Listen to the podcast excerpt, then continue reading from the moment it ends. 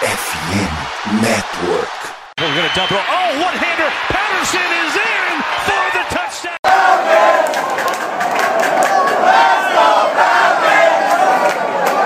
Salve, salve, Dirty Birds, e aí, fã de NFL, e aí, torcedor do Atlanta Falcons, bem-vindo a mais um Falcons Play Action, mais um voo rasante aqui dessa off-season, é, uma notícia aí da, da última semana, né, DeAndre Hopkins, wide receiver dos Cardinals, foi cortado pelo time de Arizona, e agora é free agent, ele que foi um nome especulado aí é, nos Falcons e tudo mais, então com o corte dele, né, ele se torna ainda mais possível, mas a gente veio fazer trazer esse voo rasante rapidinho para falar um pouco sobre o jogador, ver se faz sentido a contratação dele ou não, se é possível, se é viável, se, se existe chance de acontecer alta ou baixa, enfim, falar tudo aí sobre esse cenário. Comigo hoje aqui o Jones. Fala aí, Jones, tudo certo?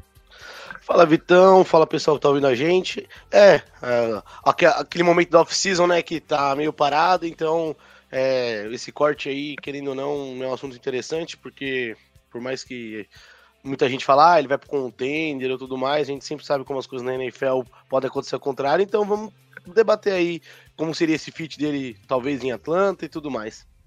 É isso então. Antes da gente entrar no episódio, aquele recadinho rápido, não esqueça de nos seguir nas redes sociais, FalconsPlayBR, em todas as mídias sociais, Twitter, Instagram, é, TikTok, YouTube uh, e na Twitch também para ter todo o conteúdo aí em áudio, em vídeo e também em texto uh, ah, para você sobre os Falcons. É, bom, cara, vamos então passar o, o, o, cenário, né? Qual é o panorama aí da situação do DeAndre Hopkins, por que, que ele foi cortado e tudo mais. É, a relação dele já estava desgastada com, com Arizona e tudo mais. Uh, ele vinha de algumas pequenas lesões e teve uma suspensão também uh, na temporada passada por uso de. de caiu, caiu, no antidoping, né? Perdeu seis jogos aí por suspensão, mas ainda foi bem produtivo é, no ano passado. Uh, é um cara mais veterano já, se eu não me engano, ele tá, tá com, vai fazer 31 agora. É, entra nessa temporada com 31 aí, então é um cara que talvez tenha caldo ainda, mas a gente sabe como o wide receiver é uma posição atlética, então pode acabar é, caindo muito rápido, né? A gente viu, viu o Julio Jones aí como um grande, grande exemplo aqui na nossa realidade de como o físico pode chegar rápido para esses caras que passam dos 30. Uh, então o Hopkins na Arizona tinha um contrato, né? Ele foi trocado por, por Houston para Arizona e teve uma renovação de dois anos, 54 milhões e meio. Então aí 27 milhões e 250 de média anual. É, obviamente ele não vai pegar um contrato desse calibre nessa, nessa off-season, mas é, já saíram reportes que ele está procurando um bom contrato. Então, por mais que o Johnny tinha falado lá sobre os contêineres e tudo mais, ele é um cara que aí tá, tá buscando é, um contrato grande.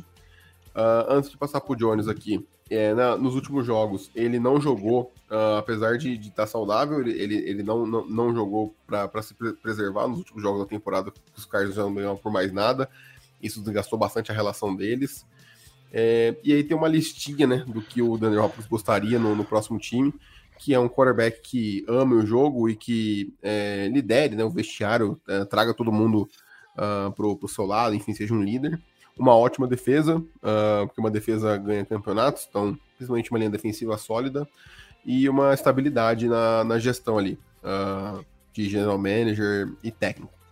Uh, dito tudo isso, é, Jones, queria ver contigo aí o que, que você acha dessa da possível contratação desse cenário que a gente se encontra aí agora com, com o Hopkins. É, então, do acho que primeiramente o que, que ele aí você citou que ele procura é, vou tra trazer já um pouco minha opinião até para Atlanta, né? Acho que a defesa a gente tem que ver jogando, mas foi uma defesa que melhorou pelo menos em nomes é, perto do ano passado. Então é uma defesa que a gente que acompanha tá bem ansioso para ver como que vai jogar. Então é bem curioso. É, a gente não, acho que ainda o, o Reader não, não seja um QB líder ali, né, de vestiário, tá numa temporada para se provar e tudo mais. É, e o acho que a gestão, que é o que ele também procura, acho que o, os, esses três anos aí, o Arthur Smith e o próprio Fontenot estão fazendo um trabalho bem legal, então acho que é o ponto que mais forte dos Falcons. É, mas assim, é, seria, seria, acho que, se não me engano, a Atlanta hoje tem uma graninha bem legal até para oferecer para ele. Eu posso passar aqui que eu tô aberto que eu ia falar dos outros times, dos Falcons. Hoje tem 10 milhões e 700 disponíveis, uhum. mas podem fazer movimentações e também tem aquelas coisas de, vo de void year e tudo mais para acomodar o contrato dele. Então, assim, dinheiro não seria problema nesse caso, na minha opinião. Não, sim. É, e, e do. Assim, nos últimos anos, o. É, ele teve boas produções, é, principalmente depois que o Deshaun Watson apareceu lá em, em Houston. Aí depois, até no primeiro ano dele, é, com o Kyle, o Kyle Murray, ele foi muito bem. É um jogador que é, é corre muito bem rotas. É, acho que logo quando o Julio começou a cair, é, eu lembro que nos meus primeiros anos ele é o cara que assumiu ali para muitos 2018, 2019 ali o papel de receiver 1 da NFL, foi dois anos que ele ali que ele foi muito bem. E é um cara que hoje ainda assim ele ele é, diferente talvez de alguns caras que vão que eu, eu vejo que ele vai perdendo um pouco do, da qualidade, eu acho que ele ainda tem uma linha interessante. É, nos poucos jogos que eu consegui ver dos Cardinals, é, ele assim é uma bola de segurança ainda muito boa. Então, é, acredito que também o fato dele ter ser trocado por uma outra gestão, tudo mais, tem um salário muito caro e Arizona realmente está no rebuild. É, teve campanha péssima ano passado, a expectativa é ver esse ano talvez ser a pick 1. Então é um cara que não fazia mais sentido para essa gestão nova e mas é, e eles não, acho que não conseguiram nenhum mínimo valor, nenhum time acho que se interessou a pagar alguma coisa interessante para pegar o contrato dele, ou talvez nem chegou proposta, então, é, no geral, acho que é um cara que ainda dá para aproveitar. É, acho que o time que consegue contratar ele, é, acho que nos Falcons é, pô, seria uma adição fantástica, que acho que é um, um, um cara que, nossa, acho que o nome dele, a presença dele nesse ataque daria muito mais liberdade para Londo, Pitts, é, enfim, é, Scottie Miller pode ser o wide receiver 3 desse time, ou o Hollins, até mesmo nossos running backs que pegam bastante passes. Então seria muito curioso é, imaginar um fit dele aqui em Atlanta. Mas assim, é, eu acho que ele ainda tem, tem muito a oferecer para um time contratar ele. Acho que vai ser uma arma interessante. Então é, eu tô bem curioso para ver como que ele vai conseguir juntar essa vontade de ganhar uma grana com um time que acho que dê uma condição de brigar por alguma coisa. É, então. Então, até entrando já nisso que você falou, né? Acho que além de um bom corredor de roça, ele é um cara que tem excelentes mãos, né? Pô, ele é um cara com uma taxa de drop baixíssima, assim. É, e aí ele citou também, né? Cinco quarterbacks que ele gostaria de jogar. Uh, Josh Allen nos Bills, Johnny Hurts dos Eagles, Mahomes nos Chiefs, o Lamar Jackson nos Ravens e o Justin Herbert no, nos Chargers. É, mas assim, cara, até analisando o cenário aqui um pouco, né? Uh, todo mundo fala que praticamente é, é, garantido, assim, entre grandes aspas, que seria Bills ou, ou Chiefs. É, só que, olhando aqui na situação do, do Leal, os Chiefs têm menos de um milhão de espaço e os Bills menos de um milhão e meio. Então, assim, assumindo que ele vai ganhar ali, pô, ele é um cara que tava ganhando 27, chutando que ele caia muito e desça para uns 15 milhões por ano, mesmo você adicionando Void Year, mesmo você adicionando, fazendo um malabarismo financeiro, vai ter que ser grande para poder acomodar um jogador desse, desse porte. É, e aí você tem assim, é, os Chargers, eu acho que é um time que eu não sei se ele teria espaço, eu até assim acho interessante, mas Kina Allen, Mike Williams, é, draftaram Quentin Johnston agora, então assim, não sei se é um cara que teria tanto espaço.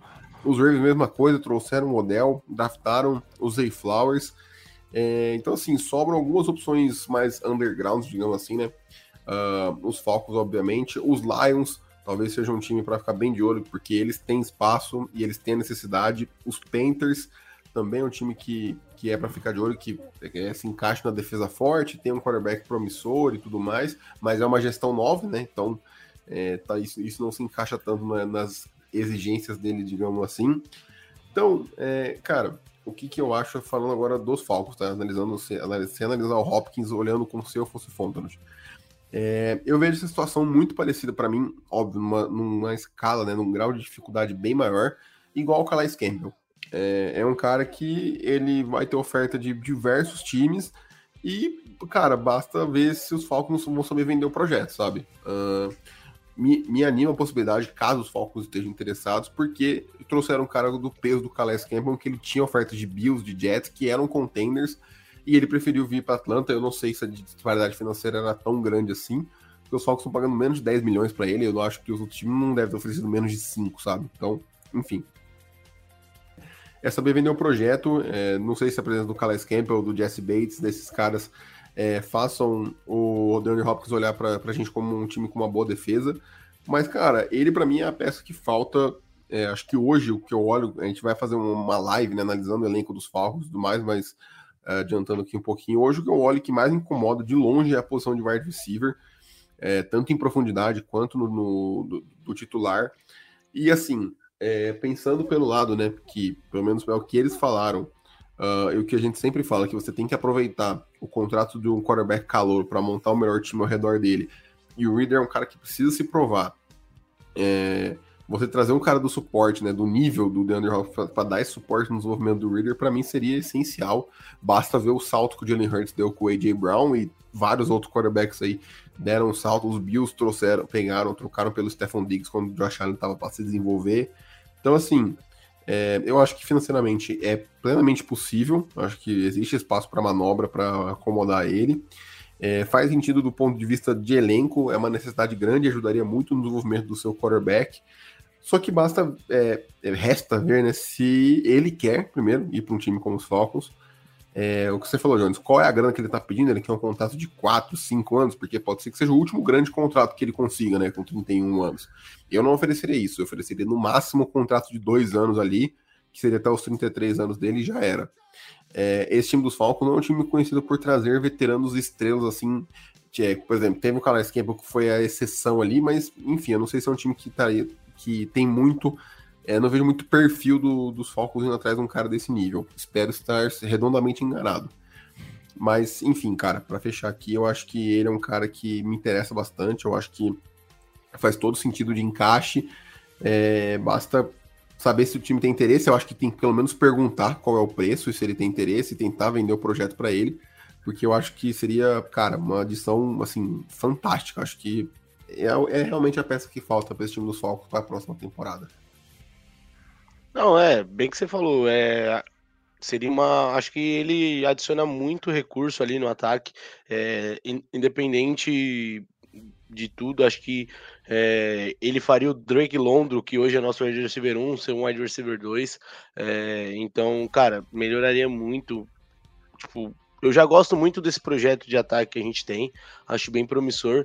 E um cara como ele traria, cara, muita muito mais versatilidade, é que nem você falou, é um cara que pode fazer o reader dar um, um, um nível acima.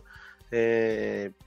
Então, e ainda assim, acho que acrescenta ainda muito mais ao jogo do Arthur Smith, porque quando você tem um alvo como ele e você tem um time que planeja o jogo corrido como os Falcons demonstram planejar, você vira um time muito imprevisível, porque Cara, ou você vai correr com o Bijan e Aldir, ou até mesmo o seu QB pode fazer um scramble, que o Reader, o Reader tem essa possibilidade, né? Mas você tem dois running backs, é, um dos melhores prospectos dos últimos tempos, e você tem um running back calouro que no seu primeiro ano passa de mil jardas. E aí você no seu ataque você pode ter um provável André Hopkins, que é, foi um dos melhores wide receivers desses últimos anos, pelo menos desde que eu acompanho a NFL, é, foi um dos melhores que eu vi. É, você tem Drake London e Pitts, que é uma dupla promissora, que a gente espera que já tenham um ano melhores agora. E, cara, é assim, é que nem você falou, acho que é uma peça que melhoraria o, o ataque, assim, 100%. Acho que talvez vai faltar um, um depth ali é, para as rotações do wide receiver 3, mas é, pelo menos essa chegada acho que já melhora muito. E acho que vai trazer ainda mais. Acho que principalmente o nome Hopkins, vai fazer as pessoas talvez começarem a olhar os Falcons com Exatamente, mano. um olhar de maneira diferente, um pouco diferente.